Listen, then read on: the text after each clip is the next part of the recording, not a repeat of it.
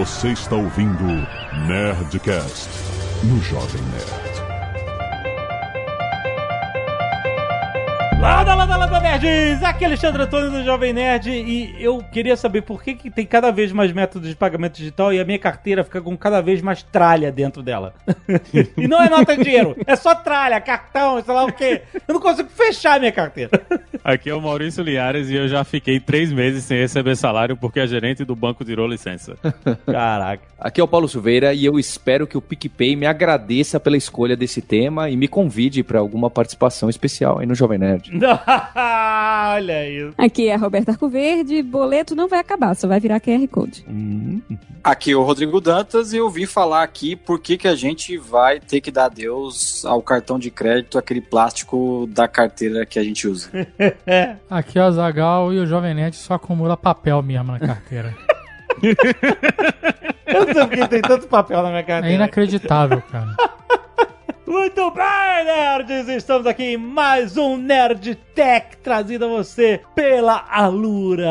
Olha só, a Alura tá com a gente todo mês há muitos anos, fazendo sempre Nerdcasts de tecnologia incríveis. E hoje nós vamos falar sobre a revolução dos métodos de pagamento digitais. Como a tecnologia está mudando a forma da gente trocar dinheiro, trocar valores de mão em mão e, né, pagando serviços, pagando boletos, pagando tudo. Não é a propaganda do PicPay, é a propaganda da Mas a gente vai falar sobre um monte de coisa interessante a ver com a digitalização do dinheiro.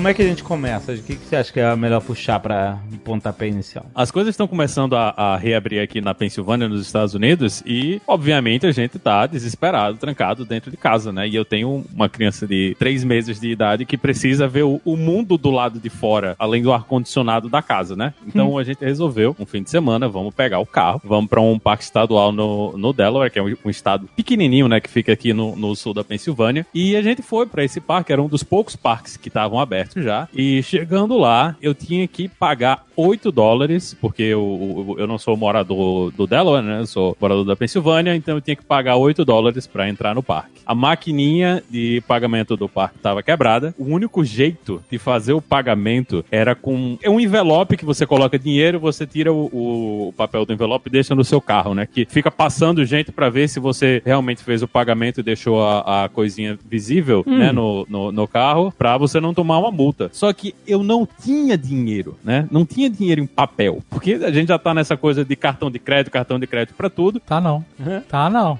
Aí, aí lá vai a gente procurar dinheiro, a gente deixa umas moedas, né? As moedinhas de 25, que é a moeda que mais se usa aqui pra fazer pagamento em máquina de pagamento. E a gente conseguiu juntar 8 dólares de moeda de 25 centavos. Caraca, moleque! O buraco aonde entrava o papel, né, com o dinheiro, não cabia a porra do papel porque eu tava inchado de moeda dentro. E foi uma luta. E a galera parava e olhava pra mim e ficava olhando. O que é esse cara pensando que eu tava rou- tentando roubar o dinheiro que já tava lá dentro, né? Eu tava fazendo tanta força empurrando. Eu disse, meu Deus, velho, que absurdo. Eu tô no meio de uma pandemia aqui no, num parque tentando fazer um pagamento. Eu juntei aqui bem, sei lá, umas 40 moedas de 25 centavos pra botar dentro dessa porra desse papel e tô aqui brigando, né? E agora eu tô gravando um podcast de pagamento digital, que é uma mentira, né, velho? Ó, dor de cabeça que eu passei e o Dantas dizendo isso. Engraçado você contar essa história. Eu lembro que há um tempo atrás a gente tava em Orlando e aí o JP falou: Ah, vamos lá em Winter Park. Tem restaurantes legais e tem um lago, e a gente vai passear e tal. E a gente foi encontrar com eles nessa região. Achamos um, um estacionamento aonde, na época, faz muitos anos isso, o pagamento era assim: você via a vaga que você tinha estacionado, e aí na entrada do estacionamento tinha um armário, um armáriozinho de metal, como se fosse uma caixa, várias caixas de correio, sabe, de prédio, assim, uns quadradinhos, gavetinhas, e você botava o dinheiro nessa caixa referente à vaga que você tava. Então, se você tinha estacionado na vaga 10, por exemplo, você ia lá e jogava jogava, sei lá, X dólares na vaga 10. E o cara ia conferir depois se o dinheiro tava na vaga. Era muito na confiança. Você podia parar e ir embora e nunca ninguém pisou lá. E hoje isso tudo mudou, porque hoje, na maioria das cidades, Curitiba também, você paga o estacionamento com aplicativo, né? Mas cada cidade tem o seu aplicativo, né? Tem isso. É. Quando a gente vai viajar aqui, a gente já faz o planejamento de todos os aplicativos que a gente tem que instalar no celular. Tem que criar a pasta de viagem, né?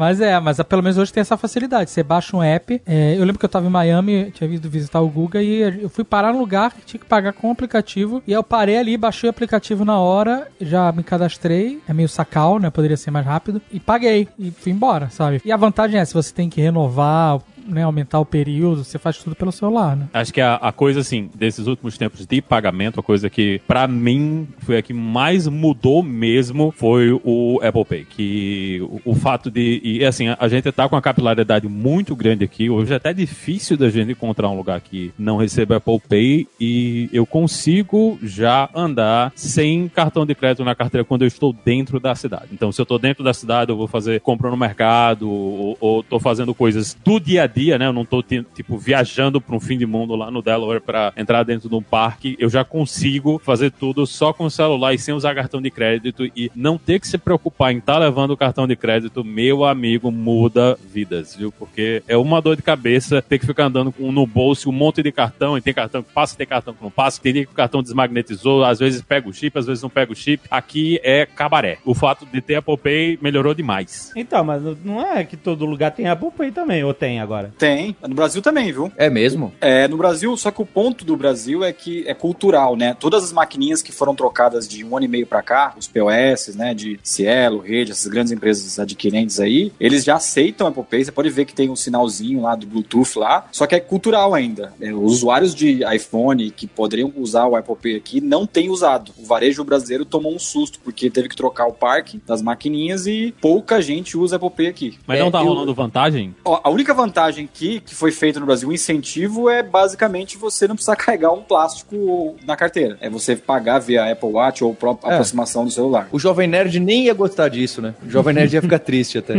Eu acho que é um pouco falta de comunicação do uso. Porque eu lembro que quando chegou o Apple Pay no Brasil, ele foi exclusivo de um banco. Verdade. E eu queria usar, sempre fui entusiasta dessas paradas, e não podia. E aí, quando o meu banco passou a ter, X meses depois, que na verdade todos os bancos passaram a ter, alguns cartões podiam, outros não. Então eu meio que eu falei, ah, foda-se, sabe?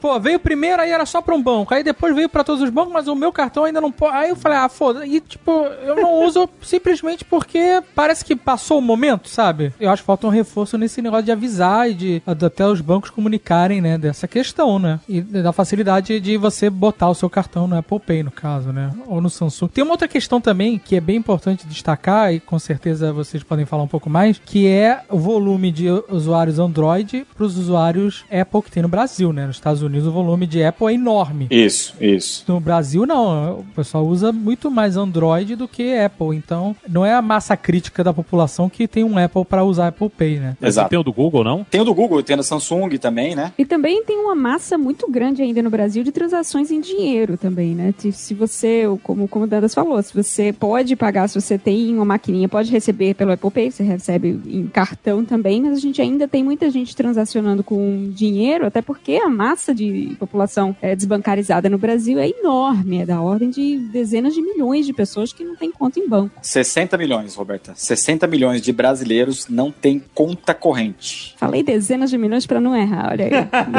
É. Isso do dinheiro eu acho interessante porque eu tenho um grande amigo que trabalha desses bancos grandes, ele trabalhava na parte de cheques. Eu falava, poxa, que chato, né? Você trabalha com cheques, ninguém mais usa isso. Ele me olhou assim e falou: Você realmente não entende absolutamente nada, né, do sistema financeiro. Porque o cheque, naquela época, não estava crescendo o uso de cheque, mas continuava igual de 10 anos atrás, mesmo com a penetração do cartão de crédito. E é interessante ver como o caso de uso em cada país importa, né? Então, talvez aí nos Estados Unidos, esse negócio de colocar cheque no, no envelope, talvez faça sentido, porque não é nem só cultural. Às vezes tem outros motivos que a gente não enxerga. O cheque é uma maneira de você passar dinheiro na mão das pessoas, entre pessoas, sem o banco morder um pedaço. E olha só, você pode passar, o Paulo passa pra Roberta, que passa pro Rodrigo Dantas, que passa pro Azagal. Ninguém, não tem mordida. E as pessoas trocam cheque assim no mercado. A gente não lembra mais disso, não é? Mas as pessoas, o mercadão assim, faz essa transferência de cheque e ainda faz pré-datado, não é? Você não consegue fazer isso. Quer dizer, acho que hoje em dia tem, né? No cartão de crédito, você fala, eu quero só pagar daqui a dois meses esse aqui na hora da maquininha. Mas é algo mais recente. No cheque pré-datado, é uma coisa até de confiança, né? Você põe lá a data, não é nem oficial, certo? Olha que maluquice. Não, o cara podia chegar e, e depositar tudo ao mesmo tempo. Aqui é. Ah, é? O do predatado não. Era no fio do bigode. É. Peraí, peraí, você tá de sacanagem. Pré-datado é assim, é um acordo entre as partes. Ah, é? É, ele pode depositar a qualquer momento. Ah, eu achava que o banco só aceitaria quando chegasse Não, a data. não, Não é um isso. acordo entre as partes. Eu tô dizendo pra você que esse cheque eu vou depositar só daqui a um mês, dois meses, três meses e por aí vai. Eu não sabia que não fazia diferença. Mas eu podia chegar no banco e toma ali pau. Mas vocês sabem no- quais negócios que usam cheque no Brasil ainda? Quais é, lojas? Quem que, que usa cheque? no Brasil? Quem recebe Eu acho cheque que ainda? academia, academia. Academia e venda de mobiliário. Quando você vai decorar a sua casa, esse é um, é um negócio que funciona muito bem. Carro pra comprar carro. Carro também, Carro mas no por que- cheque? Uai, Por que, que o pessoal usa cheque ainda no Brasil? tu paga carro no cartão? Paga, tem gente que paga. Pô, que limite maravilhoso é esse, hein? O ponto do cheque no Brasil é porque o cheque tem um instrumento garantidor dele que o cheque você pode protestar a pessoa se o cheque voltar. Isso. No cartão, não. Então, assim, vai mobiliar a sua casa, você vai chegar lá pra comprar o, o- a decoração, o cara fala, ah, você deixa aqui 20 cheques, é a garantia que você vai é, receber os móveis da casa, tudo planejado, e que se você não pagar, ele vai sujar o seu nome, ele vai protestar o seu nome. Ah. No cartão de crédito e no cartão de débito, você não tem essa lógica, né? É, é engraçado você disse isso, é verdade. O cheque ele é uma espécie de, de segurança pra ambas as partes, né? Porque Ele é um título, ele vira um título, né? É, e porque eu, por exemplo, eu que emiti um cheque predatado, é tudo bem que é uma parte de segurança, mas por conta da confiança. Porque, por exemplo, eu como comprador posso emitir cheques predatados e se o negócio não for entregue, eu posso sustar o cheque. Isso. Ah, ainda E- tem e- isso, é e verdade. Eu já fiz isso. Aham. Eu já assustei cheque porque o negócio não tava virando. Mas como é que o, o mundo digital substitui esses mecanismos de segurança no cheque, por exemplo? Eu também quero saber isso, porque é aquele famoso caso de uso, né? Os usuários usam cheque assim, aí vai lá o mundo digital e fala, use QR Code. Aí o cara fala, quê? Eu não quero QR Code. Eu quero passar um cheque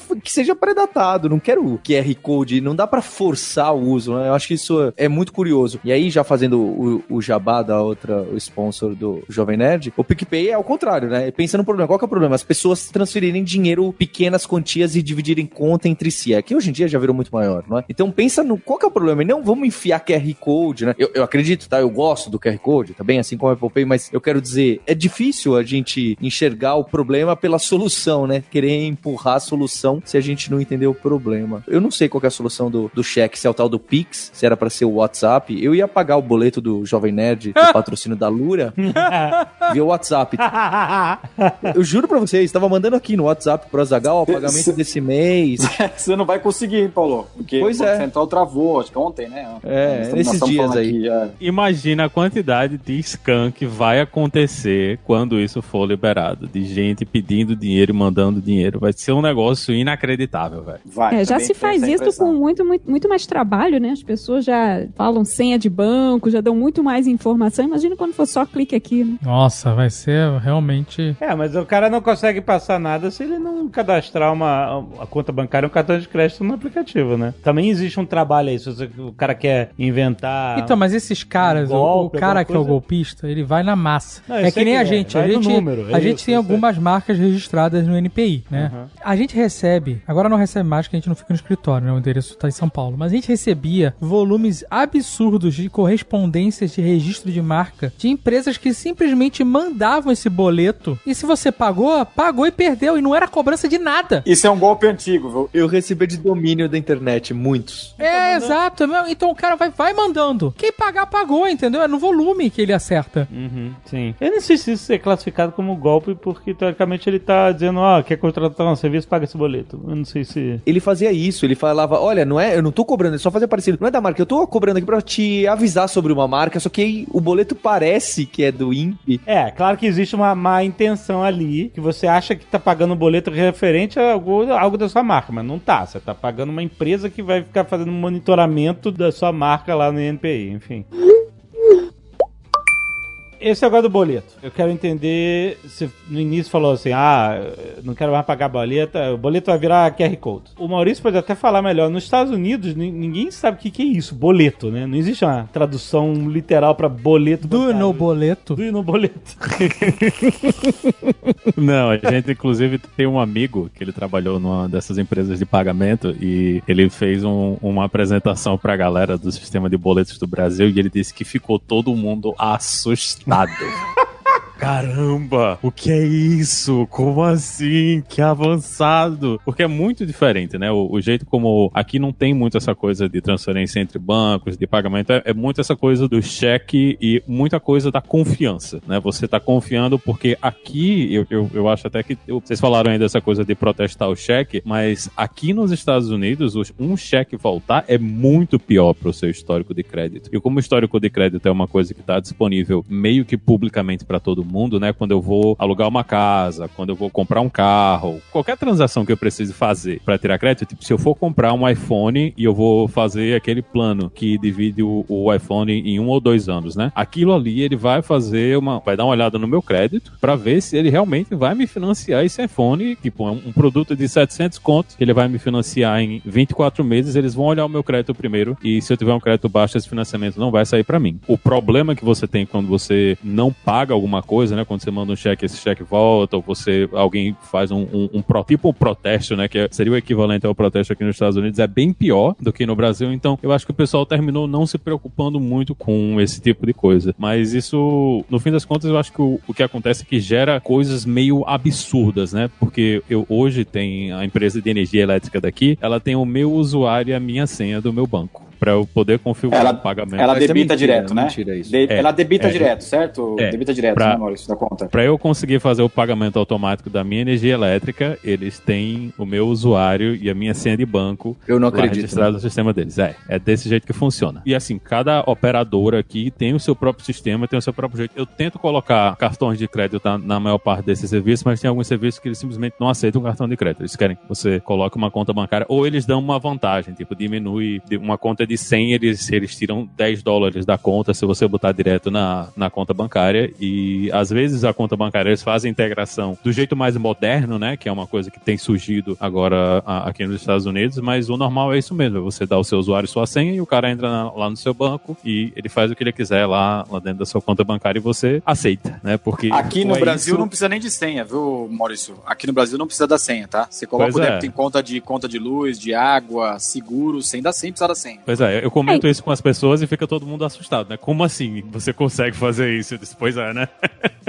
Mas até bem pouco tempo atrás, se você quisesse usar esses, tem umas plataformas e uns aplicativos aqui no Brasil também de para lhe mostrar os dados da sua conta, seus gastos, acompanhamento financeiro, tal, em que você também precisava colocar os dados da conta com a senha. Claro que era um, um tipo de permissão que essa aplicação tinha diferente da permissão que eu como dona da conta tenho, né? Eles teoricamente só tinham permissão para fazer operações de leitura, né, ler os dados e não para escrever nada, fazer débito, nada assim. Mas eu lembro de ter usado alguns aplicativos desses que também pediam o número da conta e senha. Não era, não é uma coisa completamente estranha à realidade do Brasil também não. O grande negócio aqui no Brasil é que a gente tem uma concentração dos bancos e os bancos pegam muito pesado com débito em conta sem senha, né? Tanto que eles permitem só concessionárias agora, concessionária, do, algumas doações recorrentes, porque no final dos anos 90, a galera da nossa idade, assim, de 30 a 40 anos, começava a colocar as contas dos pais para ter os provedores de e-mail. Sem revelar a idade aqui, mas quem tinha os e-mails, os primeiros e-mails, tinha que colocar a conta de alguém naquela época para pagar tal, né? E depois de 10 anos, os pais foram pegar o extrato e viram lá que tinha um 9,90 debitando há 10 anos da conta e não sabia o que era. E aí os bancos tomaram um susto e, e começaram a, a, funilar um pouco esse tipo de débito, mas ainda é um meio de pagamento bem popular no Brasil, o débito em conta sem senha, tá? Aqui tem uma coisa interessante que eu não, não sei se do Brasil, pelo menos pelo que eu me lembro do Brasil, não era assim que funcionava. Mas aqui, quando você troca o cartão, a cobrança migra pro cartão novo, automaticamente. Então, se você tem alguma cobrança velha que você tava, a gente teve um problema que o, o cartão da minha esposa foi clonado. Uma das operações era alguma coisa que tava cobrando que a gente não, não lembrava, que era o cartão do banco mesmo, né? Da conta bancária que a gente tem, que a gente não usa pra nada. É, é o cartão que tá lá, que é, é o cartão de débito, a gente não. A gente usa sempre crédito pra comprar as coisas. E o cartão dela foi trocado duas vezes. Foi trocado quando foi clonado e foi trocado um pouco tempo atrás porque ele venceu mesmo, né? Chegou a data de validade. E um dia eu tava olhando a conta e eu vi essa cobrança disse, caramba, o que é isso, né? Eu falei com ela, disse, não, o que é isso aqui? Ela disse, não tenho a menor ideia, eu nem uso esse cartão. E essa coisa estava sendo cobrada já vai fazer quatro anos na conta da gente. O banco conseguiu estornar aí três anos, mas o, o primeiro ano lá ele não estornou e a continha migrou do primeiro cartão que ela tinha para os novos cartões, mesmo depois dos cartões mudarem de número. Né? Eu lembro que no Brasil, quando a gente trocava de cartão, tinha que sair alterando o número em todo canto. Aqui, muitas vezes, isso não acontece. A cobrança ela migra automaticamente de um cartão para o outro. Não, para compra parcelada e débito automático também migra aqui. É, a gente, sem jabá aqui, mas a Vind faz esse match de troca de cartão. Isso dá um susto em algumas pessoas, né? A pessoa às vezes cancela um cartão para parar de cobrar um serviço, aí ela descobre que a bandeira e os bancos mandaram o, o novo cartão antes de chegar na casa já está cadastrado o serviço.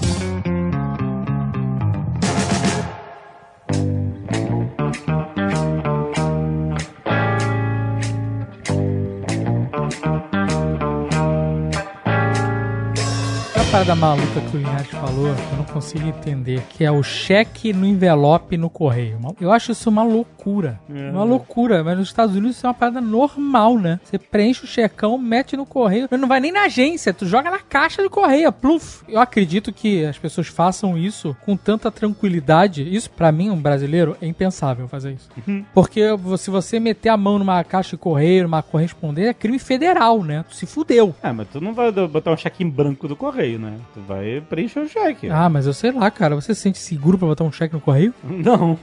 é exatamente o que eu tô falando. Azagal, você sabe que o pau que mais tem aqui é roubo de pacote que veio dos Correios, né? Como assim? Ah, já vi. Não, eles vêm de cavalo ao lado do trem e eles atiram pros altos e tal, botam uma bandana na cara. Já vi, várias vezes. É bem comum mesmo nos Estados Unidos. Mas é, roubo de coisa dos Correios aqui é a coisa mais comum que acontece. Mas calma, roubo, porque assim, eu já ouvi falar que a caixa de correio é uma parada sagrada. Uma fortaleza. Né? Exato, e se o cara mete a mão ali dentro, se tu for botar tua carta e você, em vez de empurrar ela, você botar a mão, é crime federal. Não, a gente do FBI de helicóptero desse. O FBI desce de helicóptero na hora. Tenta lá, Linhares. Eu não sei quem me falou, acho que foi o Guga Mafra que me falou que uma vez a, ele tava na casa dele e a moça do correio tava colocando as cartas, ela tinha aberto a caixa de correio lá, né? Tava colocando as cartas pros moradores. E ele foi meio que chegar assim: ah, eu, eu sou morador do apartamento X, eu já vou pegar a minha correspondência aqui. E a mulher, sabe, deu carteirada federal. Diz Holy Ground. Step aside, sabe qual é? Não pode sair metendo a mão ali. É, ele tinha que provar que a caixa dele tem, a, sei lá, a chave Mas a mulher agiu, sabe qual é? Uhum. Não, ela não vai se dar o trabalho de selecionar. Deu voz de correspondência pra ele. Mas assim, acontece demais. Tanto que é por isso que todo mundo tá vendendo esses negócios de você botar na sinetinha da sua porta, né, com câmera pra você ver o que é que tá acontecendo, quem tá deixando pacote, quem tá deixando coisa, porque o pessoal realmente rouba. Mas, mas peraí, peraí. O que que acontece demais? Rouba uma caixa de correio? Porque assim, se o cara deixou uma caixa na, no, no, na entrada de uma casa e alguém passar e pegar, é uma coisa. Outra coisa é você roubar o cara que tá naquele carrinho com porta aberta. Ah, não. E tu laçar o, o meio man, sabe qual é? Amarrar ele com as pernas pra cima e levar as correspondências pra ver se tem um cheque. Vai, você vai ficar horas achando propaganda, aí, ah, caralho, um cheque. Tipo, garimpar a correspondência.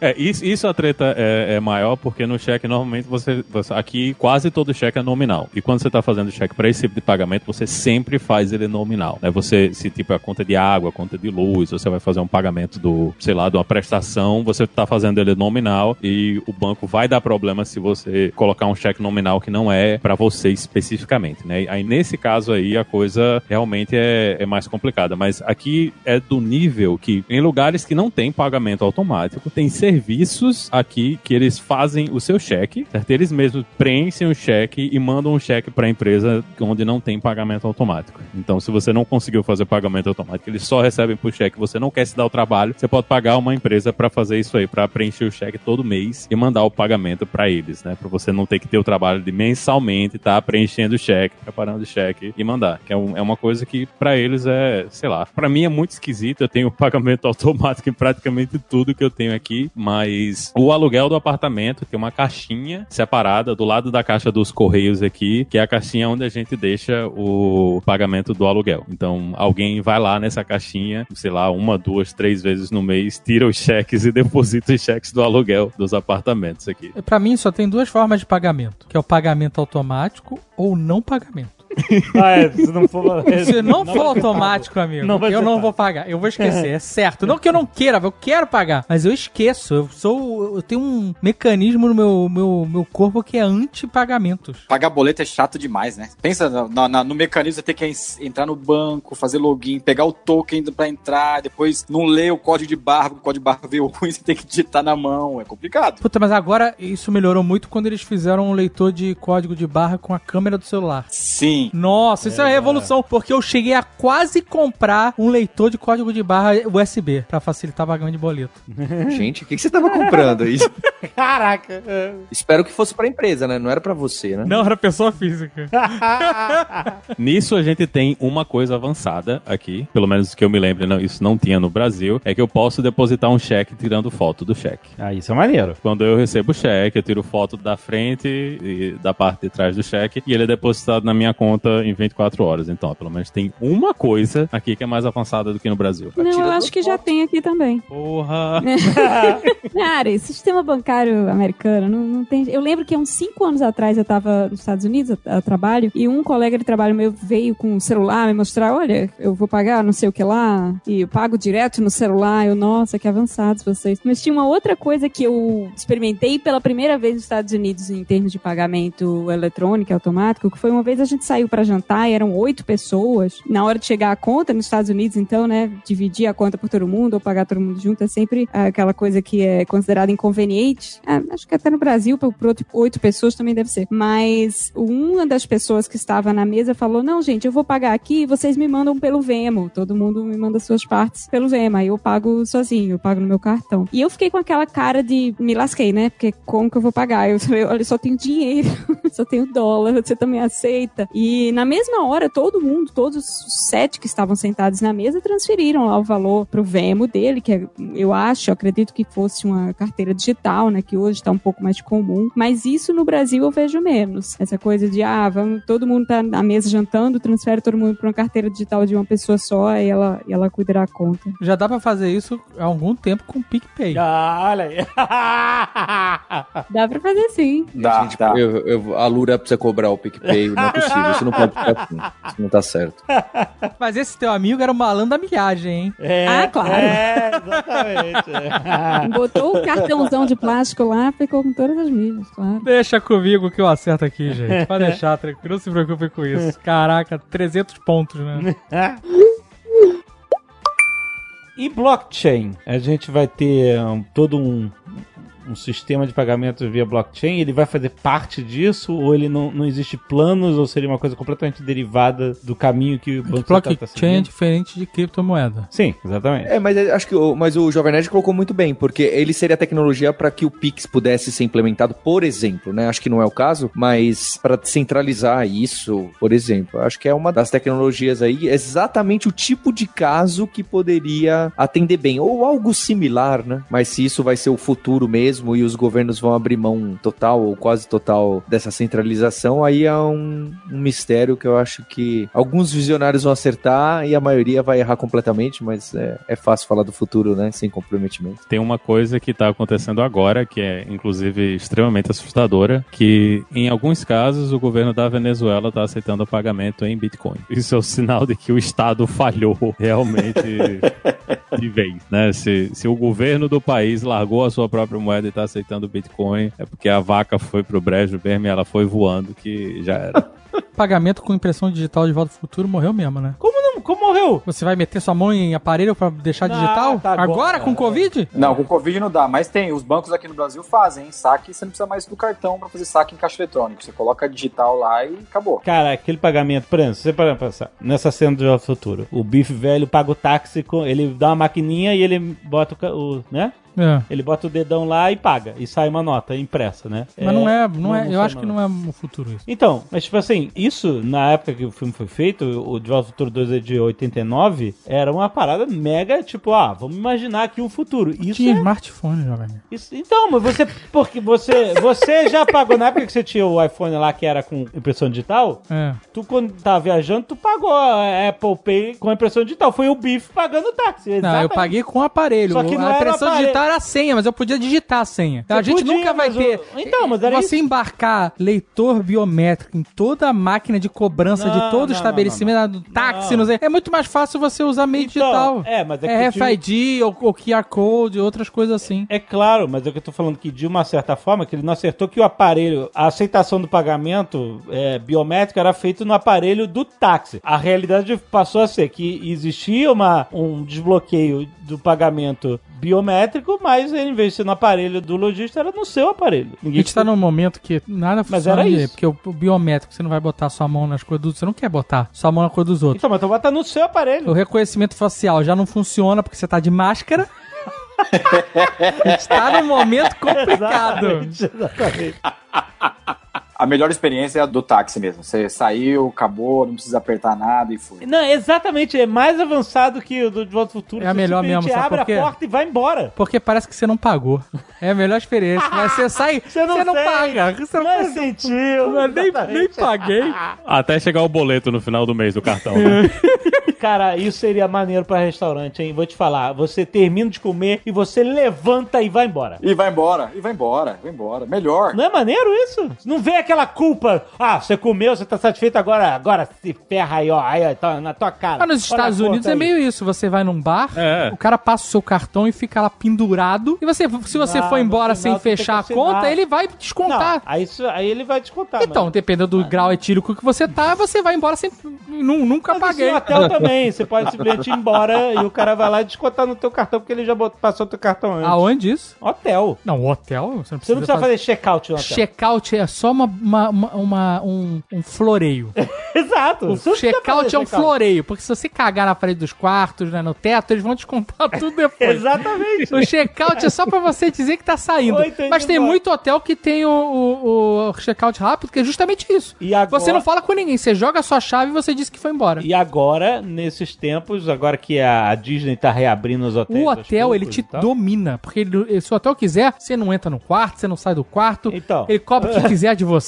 Exatamente. Mas, por exemplo, você sabe que já tem hotel, já há algum, alguns anos que a gente já viajou aí viu hotel que tinha check- o check-in que você também não precisava ir lá no Não funcionou. desk. Eu tentei uma vez, não, Não funcionou. funcionou, né? Fiquei bem frustrado. Peguei esse hotel especificamente porque, em Por- teoria, a gente ia chegar, Ia entrar no direto. hotel, entrar no elevador, ia fazer abrir a porta do quarto com celular. Mas não funcionou. Não funcionou. Então, mas agora que a Disney tá prestes a reabrir aí, Vai adiar, eu acabei de ler aqui. vai adiar a reabertura? Vai. Então, mas eles estavam já anunciando que todos os hotéis da Disney iam ter o, o self-check-in via celular. Você não era pra ir no, no, na- no front desk. Assim, agora que eles vão adiar, beleza, eles vão adiar, mas o, o sistema deles vai ser assim. Você vai no, no aplicativo do hotel, já tá tudo lá, tá tudo certo, só dá de chegada, você faz check, ó, cheguei no hotel e você abre a porta sem falar com ninguém. É, na verdade, quando você abre a porta do quarto, você disse que chegou, né? Hoje em dia, com tudo integrado, sim, é, mas é, é- é isso Pô, que... a melhor coisa, imagina. Eu acho maravilhoso ter que falar com ninguém. Então, era o seu sonho de não ter que falar com ninguém. Agora O mundo tá se moldando à minha vontade.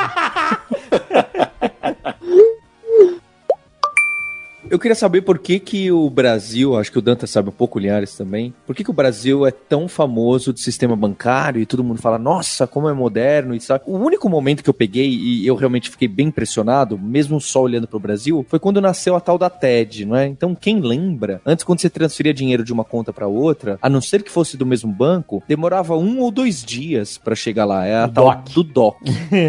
E aí o Banco Central veio com um novo mecanismo, fala, não, a gente vai fazer assim, vai fazer assado, e os bancos vão poder transferir. E começaram com a TED, né, um outro mecanismo que tem um outro funcionamento lá por trás para compensação ser mais rápida. Ia ser em até uma hora, né? E hoje em dia, em cinco minutos ou até menos, aparece no outro banco. E acho que no começo tinha que ser valor acima de 10 mil reais ou até mais. E eu lembro que isso revolucionou. Aliás, eu fiquei impressionado, não é? E acho que hoje em dia nem sei porque aparece essa opção dock ali na tela, né? Ninguém quer se enfiar no dock. Eu queria entender por que, que a gente é tão considerado e o que, que é o Pix, que também é o Banco Central, né? Criando. E o Banco Central parece que foi muito legal, né? Ouviu todos os players de mecanismo fintechs, inclusive fintechs pequenas, fintechs grandes. Acho que o Dantas participa também do comitê lá, das reuniões. O que, que é esse Pix? O que, que vai ser instantâneo? A TED já não é instantânea? O que, que dá para melhorar aí? Com relação ao TED e o DOC, eu lembro também, acho que se não me engano, era 10, começou com mil reais, depois foi para 10 mil, né, Paulo? É, você receber no mesmo dia, né? Era um absurdo mesmo. Eu lembro de ter visto isso funcionar e falar, caramba, já tá na conta mesmo, dá um refresh, vê se não vai sair do outro lado aí, né? Mas foi uma revolução. Mas eu acho que o, o Banco Central em si, ele sempre foi um, um, dos reguladores no Brasil pró-inovação, assim. O Banco Central tentou bastante coisa, né? A gente tá falando aqui de débito automático e tal, mas a gente passou por um processo de DDA, né? O DDA foi uma iniciativa da Febrabanco, o Banco Central, que não, não foi o que eles esperavam, né? De você ir lá e selecionar suas contas, apertar tudo e pagar, né? Não sei se alguém aqui usa DDA. Eu não faço ideia do que você tá falando. Eu nunca ouvi falar. Eu também Pois Sei é. nem que é. Pois é, lá no seu banco, se você for lá, um boleto foi emitido contra você, você vai lá no seu DDA, É, eu já, já, já fiz isso. Já paguei. boletos recebidos, e você fala, puta, esse boleto é meu ou não é? Você quer debitar todo mês ou não é? Então, o Banco Central e a Febraban incentivaram isso há 10 anos atrás e achando que ia, ia matar o boleto, né? E culturalmente não foi isso que aconteceu. É. Então, eles sempre tentam alguma coisa, mas eu acho que a mais sólida iniciativa que existe é o Pix mesmo, porque isso muda completamente o jogo. Em vez de você receber uma TED em 10 minutos, você recebe em 0.02 segundos uma transferência. E vai depender do dia. Então, pode ser domingo, sábado, meia-noite, 3 horas da manhã. Você recebe da conta. O Paulo vai pagar um café amanhã. Na hora que ele der o ok, o café recebe em 0.02 segundos depois na conta, sem precisar dessa compensação, sem precisar dessa transferência, porque uma transação saindo de um cartão de crédito até chegar na conta do lojista, ela passa por. Se, se eu contar aqui, tem quase 12 intermediários, né? Tem o antifraude, tem o- a bandeira, tem o banco emissor, tem o processador, tem o banco que recebe esse dinheiro e confirma pro lojista. É um meio que uma salada e isso foi criado basicamente por conta da concentração bancária que a gente tem aqui. Mas o Pix é basicamente o seguinte: o Banco Central vira o gestor dessa transação e elimina uma boa parte dos intermediários. Ou seja, você vai poder pagar qualquer conta ou comprar qualquer produto na internet e o lojista vai receber em tempo real, né? Então, isso está bem avançado. Os primeiros testes vão acontecer em novembro agora. É, o Banco Central está com muito pé na bola nisso. O Banco Central montou um grupo de trabalho há dois anos com todo mundo. Nesse grupo de trabalho estão os bancos, estão as bandeiras, estão as fintechs, estão as empresas de tecnologia e cada um é responsável por sugerir. Até a gente ficou orgulhoso porque o CTO da Vindi sugeriu a arquitetura da API, como que ia funcionar, e duas sugestões deles foram aprovadas pelo Banco Central. Então, me parece que esse movimento pode dar uma chacoalhada real no, no mercado financeiro aqui. E sabe uma das coisas que eu achei mais revolucionárias nessa coisa do pagamento instantâneo, que tá para sair, né, no, no Pix, com o Banco Central, é que não é só transferência de pessoa física para pessoa física, física para jurídica, mas também pode ser de jurídica para física, de jurídica para jurídica e até de dinheiro do governo. Você pode pagar imposto através do Pix, né, sei lá, você pega seu, sua conta na carteira digital do PicPay e paga o imposto, por que não? Recebe salário, recebe eh, dinheiro do governo também, né, de restituição de imposto de renda. Então, ele vai permitir que essas transferências elas sejam feitas em vários níveis e entre várias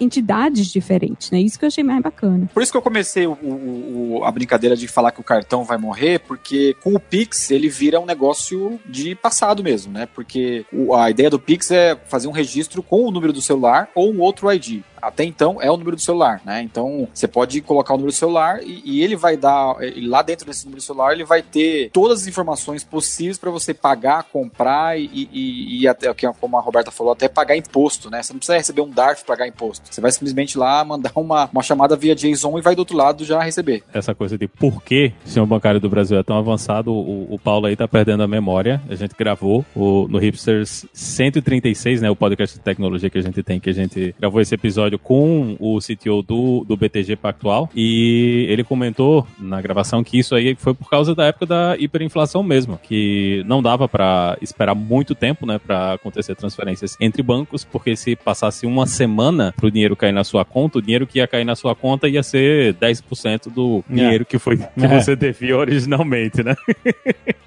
Bem lembrado, bem lembrado, vô Maurício. É, que a hiperinflação acelerou a digitalização financeira, que era, era isso ou nada, não é? E então é, é interessante pensar que esse tipo de coisa. É que nem na, na África, que tem muito das transferências já celular-celular, já tinha antes, porque caiu isso antes da popularização do cartão de crédito. Antes não, né? Mas ao, meio que ao mesmo tempo. Então, Na China também. é, é a bem China pensado. A China pulou o cartão de crédito, pulou, né? Pulou totalmente. Você paga com a cara Foi dinheiro pra super app. e reconhecimento facial. É, sim. E, e eu acho que também o Brasil tem um ambiente muito difícil de lidar para quem não conhece esse jogo aqui. Então tem parcelamento, tem fraude, tem boleto, tem débito em conta, tem cartão de débito, cartão de crédito, transferência online. Aí quando o, o- o americano vem aqui, ou o europeu, e tenta entender isso, fala, cara, mas pra que vocês têm tudo isso de coisa? Por isso que é, meio de pagamento aqui no Brasil sempre foi um negócio muito blindado, né? As empresas tentaram chegar aqui, empresas grandes, e falam, putz, peraí, não tô entendendo que jogo que é esse, né? Então, eu não sei se vocês lembram também, mas o Brasil foi o primeiro país a ter cobertura de 100% de emissão com chip. Os Estados Unidos foi ter cartão com chip chipado, tipo,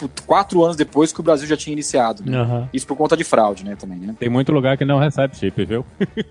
É verdade. A gente tá falando muito de Brasil e Estados Unidos, mas a Europa é um cenário também bem diferente, né? A Europa é muito dinheiro ainda, dependendo da cidade que você vai, é, é papel moeda. É, o que você paga com o cartão um valor relativamente baixo, o cara fica bravo mesmo, né? Não esconde. Então, e às vezes ele nem, nem tem, às vezes ele nem tem. Ele vai, só aceita dinheiro. Isso eu vi muito comum na Alemanha. Tem muito lugar na Alemanha que simplesmente, ó, não, aqui é só no dinheiro, tem que ter dinheiro. Se não tiver dinheiro, você não passa cartão, não. Por isso que o pessoal fala, ah, é o fim do boleto. É, A gente tem que entender primeiro como é que vai ser os movimentos do Pix também, porque o brasileiro está muito acostumado a, a- a pagar boleto e as empresas, empresas de serviço no Brasil, elas foram baseadas em, em recebimento de boleto. É difícil você mudar culturalmente a cabeça das pessoas e também tem uma questão de custo, porque o boleto é muito mais barato do que você cobrar no cartão de crédito. Então, um boleto, sei lá, em média é dois reais por boleto emitido independente do valor e cartão de crédito, quando o lojista vai cobrar, é 2, 3%. Indep- E aí depende do valor. O boleto é uma instituição. É, não só isso. Além Boleto- disso tudo, o boleto forma caráter. Exatamente. O boleto te joga na, vi- na vida adulta. Exatamente. É uma transição. É, exatamente. É um patrimônio é, imaterial do brasileiro, boleto, gente. Por isso que eu falei, não vai acabar. Só vai, Vai,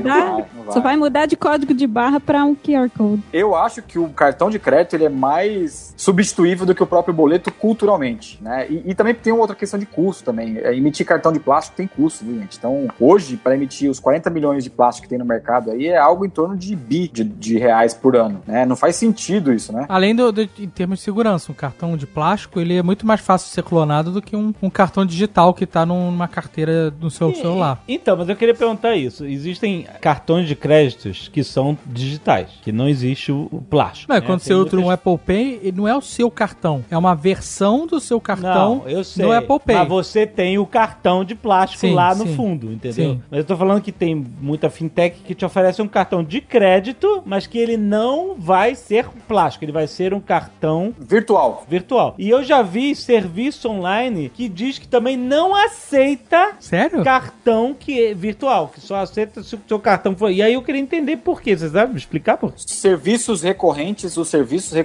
todos os grandes, é, streaming, é, plataforma de game, eles travam porque o cartão é virtual e o, e o cliente pode gerar uma- um outro cartão a qualquer momento, né? E aí ele perde a cobrança recorrente daquele cartão, né? Mas como assim? É porque ele. Eu não entendi, não sei se eu entendi bem. Ele pode gerar um cartão é, qualquer, novo a qualquer momento, por quê? Porque ele, putz, eu sou. é, isso acontece bastante em agência de marketing. Ele constrói 15 campanhas ao mesmo tempo e cada cartão virtual tá numa campanha de uma agência. E aí ele vai lá, putz, perdi o contrato, ele tira essa campanha e coloca na outra. Então, os serviços que são recorrentes, eles não gostam, eles já, já travam na entrada o cartão virtual, porque o, que o cliente pode gerar um novo cartão e, e perde aquele anterior, entendeu? Não, mas você não pode fazer essa mesma coisa com plástico? Pode, mas é.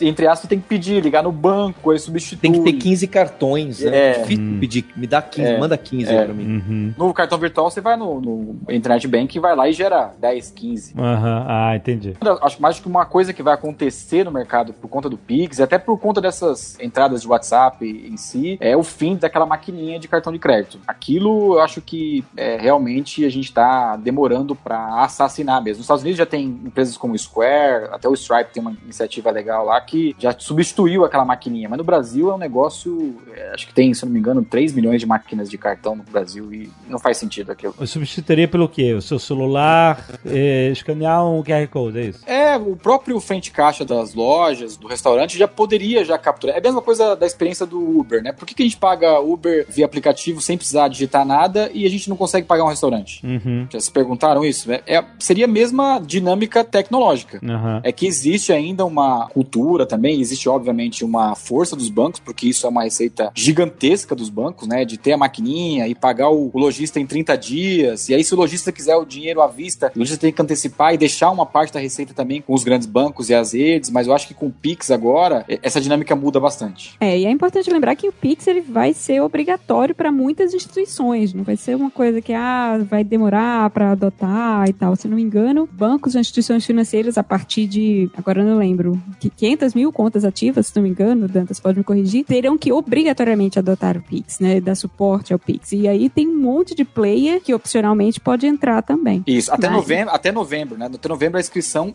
os bancos e as grandes instituições financeiras têm que ter inscrito a operação no Pix. Não tem saída, né? E até porque vai ser um movimento forte do Banco Central mesmo. O Banco Central tá abrindo isso para que não só os bancos, mas, por exemplo, lojas de varejo possam também ser coletores de- do Pix. Então você pode chegar é, e ter um cartão, por exemplo, da Pernambucanas e, e esse cartão também pagar imposto, pagar conta através dele de uma forma direta, né? Eu vou dizer que acho que na Pernambucana não é nem cartão nem boleto, é o carnê. Eu nem sei direito. é. Crediário. Carnê, olha só, Paulo, eu vou te explicar. Eu já tive um carnê pra pagar uma geladeira. Eu tinha uma, lá em São Lourenço, eu tinha uma geladeirinha pequenininha da minha época de solteiro. Eu comprei uma geladeira pequena. E aí fui morar com a portuguesa, família grande, precisou de uma geladeira maior. Aí tu foi. Chegou o carnaval, o Jovem Nerd apareceu lá em casa, numa geladeira que dê conta. Aí falei, puta, eu comprei uma geladeira maior. Aí fui numa loja, É. achei a geladeira, o cara ia entregar que tava lá na loja e foi o carnezaço. E o carnê é isso, o cara imprime um bloco, um carnê, Aham. com as parcelas. É uma espécie de boleto. É um boleto. Só que não é bancário. Vezes 12, é um boleto vezes 24. É, e ele, e ele é direto com a loja, ele não é com o banco. Ah, ele é direto com a loja. É, o, quem faz o crédito é a loja, não é o banco. E aí, todo mês, eu tinha que ir lá no banco. Um carnaval que o Jovem Nerd passou em São Lourenço, eu durante 12 meses tinha que ir na loja com meu bloquinho debaixo do braço, ir lá e pagar no caixa da loja Caraca, o carnê. E tá- o cara carimbava, o cara pegava metade da folha, arquivava, botava lá no, no espeto, Aham. e a minha, minha metade ele carimbava que tava pago até, até quitar o boleto. Mas agora tá vivendo a vida do Benjamin Button. né? Você começou o idoso morando em São Lourenço, pagando carnê. Mas o Dave tem um problema com geladeiras, né? Recentemente a gente tava gravando, o Dave teve que sair no meio do episódio pra receber uma geladeira que tava chegando na casa Tá vendo? Ele dele. tá sempre comprando geladeira. Sempre, sempre tem essa geladeira nos Nerdcasts, vão aparecendo geladeiras. É verdade.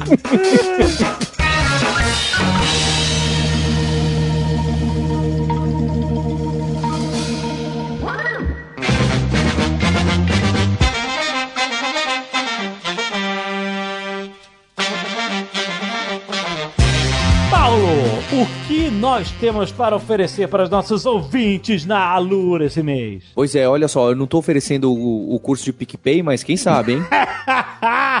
Exato, tem que conversar. A gente tem uma, uma formação de e-commerce, então quem trabalha, tem muita gente vindo pra Alura, quem trabalha em outras áreas, né? O jurídico, saúde, a gente teve aqui um podcast com médico e data science, tem aparecido muito, a gente tem criado muito conteúdo dessas áreas que fazem cross com tecnologia, né? Então o e-commerce é algo que gira, certo? Então Aham. Gira Nerd Store, gira diversos e-commerces pequenos e grandes. Então a gente tem bem estruturado uma formação com vários cursos de e-commerce, desde a decisão de qual plataforma, inteligência comercial, marketplace, tem sobre entrega, logística, soluções de pagamento, né, para você decidir, né, tem essa dúvida, que meio de pagamento eu vou usar, qual é a vantagem. Eu acho muito interessante isso, principalmente porque no, no semana passada a gente falou no Nerdcast Empreendedor sobre muitas pessoas que estão empreendendo agora, nesse momento, porque ou perderam emprego, ou, ou realmente precisa complementar renda ou por causa da crise e tal. E, e, a gente tem lido nas nossas lives mesmo um monte de nerds fazendo propaganda dos seus negócios e tal. E acho que uma das coisas mais importantes é, além de você usar o seu talento para empreender ou vender o, o, seu produto, etc., é você entender de plataforma de e-commerce e como você vai vender. Uma coisa é você saber fazer o produto, outra coisa é você distribuir. Exato. Não, não é à toa que, tanto que essa formação vai além, chega até aos indicadores e dashboard, como você trabalhar com dados e métricas para saber de conversão, tal do CAC, LTV, como que você calcula até quanto você pode gastar em ads, quanto você pode pagar o boleto do Azagal no Jovem Nerd e investir em propaganda. então, tá bem bacana essa formação e, e, tem bastante conteúdo. Então, a gente tá abrindo, né? Tudo que aborda a tecnologia e que tem essas outras áreas que hoje em dia acho que a gente tá bem posicionado porque tudo envolve tecnologia, né? Então, acho que a plataforma da Lura tá cumprindo bem o papel. Excelente. Não se esqueça que você pode entrar agora em alura.com.br barra promoção barra nerd para você fazer a sua assinatura com 10% de desconto. E olha, essa assinatura significa que você tem acesso, não é, não é só acesso aos cursos de e-commerce, é acesso à plataforma inteira da Alura. E certamente, se você quer aprender sobre e-commerce, você tem um monte de outras áreas que certamente são interseções com o seu empreendimento que você quer fazer. Então vale a pena você explorar toda a plataforma da Alura que você pode fazer com a assinatura, certo? Certo. Para quem gosta de podcast e gosta de negócios, o Rodrigo Dantas, que estava aqui na gravação com a gente, uhum. é quem grava comigo um podcast que chama Like a Boss, que já tem cinco temporadas oh! e mais de 50 conversas com CEOs e fundadores e fundadoras de startups e até de empresas tradicionais, tá bem? Então tem desde banco digital até essas empresas de entrega gigantescas de comida e de pacotes. Tem também de startups pequenas. Fica a dica para quem gosta dessa parte de negócio também. Quem gosta dos podcasts Flávio Augusto tem essa pegada, tá? É bem bacana. Excelente. Like a Boss, a pessoa acha no Spotify, acha onde mais? Isso aí, no Spotify tem likeaboss.com.br também. Muito bom. Beleza, até mês que vem, galera!